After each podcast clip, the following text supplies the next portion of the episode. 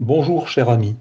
En Luc 7, verset 1, Jésus vient de terminer un long discours commencé au chapitre 6, au verset 20, où nous retrouvons les béatitudes, où il appelle à se réjouir, à être magnanime, à ne pas juger et à mettre en pratique ses paroles, au chapitre 6 et verset 47.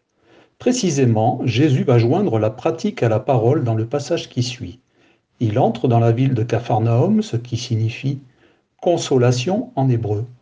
Il y guérit l'esclave d'un centurion romain. Ensuite, il se rendit dans une ville appelée Naïn, dit le texte au verset 11. Naïn signifie bonheur, beauté. Il est dit qu'une grande foule est avec Jésus. C'est un cortège qui suit Jésus et qui entre dans la ville où est censé se trouver la beauté, le bonheur. Et pourtant, le cortège de Jésus croise un cortège funèbre. Notez qu'il y a également une grande foule qui suit ce cortège. Le malheur sort de cette ville. Le fils unique d'une veuve va être enterré.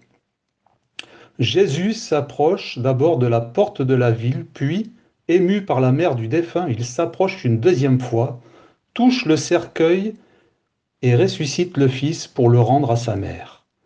D'un côté, il y a un cortège porteur de mort et dans l'autre sens, un cortège porteur de vie avec Jésus en tête. Les deux se croisent.